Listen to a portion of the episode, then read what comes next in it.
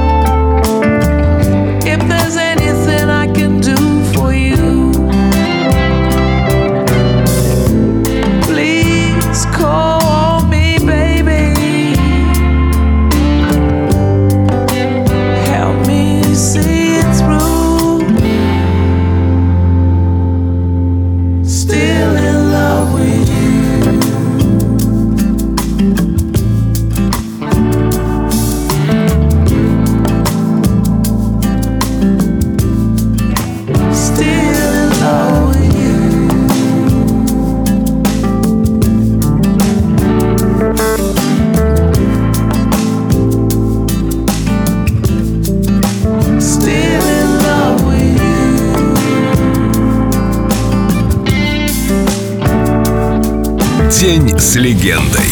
Шаде. Только на Эльдо радио.